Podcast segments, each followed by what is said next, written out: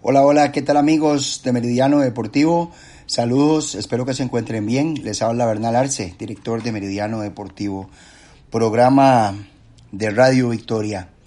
Siempre con el corazón en Heredia, siempre con el interés de hablar del Club Sport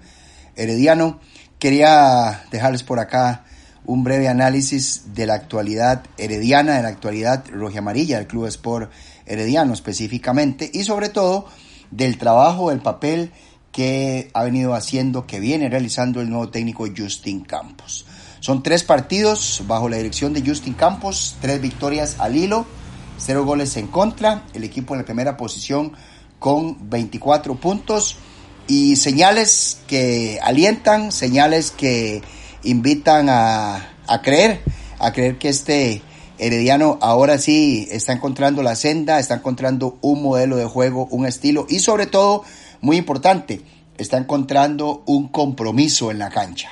que es algo que en épocas pasadas, la verdad, no hemos visto en torneos anteriores. Un equipo herediano muy apático, muy decaído, que muchas veces casualmente pecó de eso, de falta de compromiso. A partir de la llegada de Justin Campos, casi como por arte de magia, la actitud del camerino cambió, pareciera que le jalaron el aire al camerino y el compromiso es evidente. Además, de que poco a poco se van viendo, eh, digamos, retazos o señales del cambio que en la parte táctica Justin Campos está imprimiendo en el equipo rojo y amarillo. No ha ganado nada este equipo, no ha ganado nadie, ningún club nada en este campeonato del año 2021, apertura 2021, pero lo cierto sí es que este equipo herediano está para más, está claro que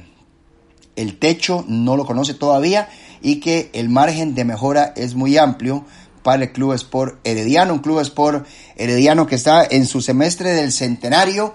y sin duda alguna para nosotros los heredianos sería un honor, un privilegio celebrar este semestre, cerrar más bien este semestre en diciembre eh, próximo con una victoria, con un campeonato, con un título que sería